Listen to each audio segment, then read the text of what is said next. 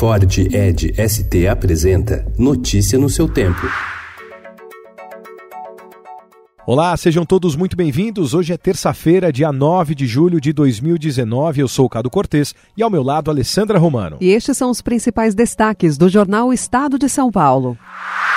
A equipe econômica alertou o Planalto de que, se o PSL, partido do presidente Jair Bolsonaro, ceder às pressões de policiais, poderá haver uma nova onda de reivindicações e queda na economia prevista em 10 anos com a reforma da Previdência. Com 22 dos 54 deputados eleitos com a bandeira da segurança pública, o PSL deve entrar dividido na votação prevista para essa semana na Câmara. O argumento da área econômica é de que o PSL tem de dar o exemplo.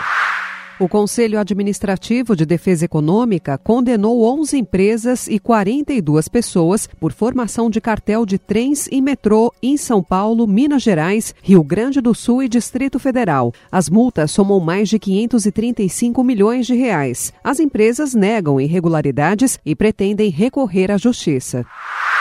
Ao passar de três para 13 representantes nesta legislatura, a bancada da bala já é uma das mais ativas na Assembleia Legislativa de São Paulo. Como consequência, demandas de policiais, bombeiros e militares em geral avançam. Delegados reivindicam equiparação de seus salários ao do governador. Um dos maiores feitos da bancada foi a criação do Fundo Especial para Combate ao Crime Organizado.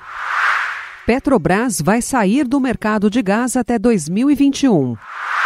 Trens voltarão ao túnel dos Heróis de 32. No ano que vem, um trem turístico fará o trajeto entre Cruzeiro, no Vale do Paraíba, e a mineira Passa Quatro, passando pelo local que foi palco de um duro foco de resistência das tropas paulistas ao avanço dos federais. A recuperação dos trilhos terá início em agosto. Neymar falta a treino e PSG estuda a punição. Adeus a João Gilberto. Em velório aberto ao público no Teatro Municipal do Rio, parentes, músicos e fãs prestaram homenagem ao cantor e compositor morto no sábado. O enterro, no fim da tarde, em Niterói, foi restrito à família.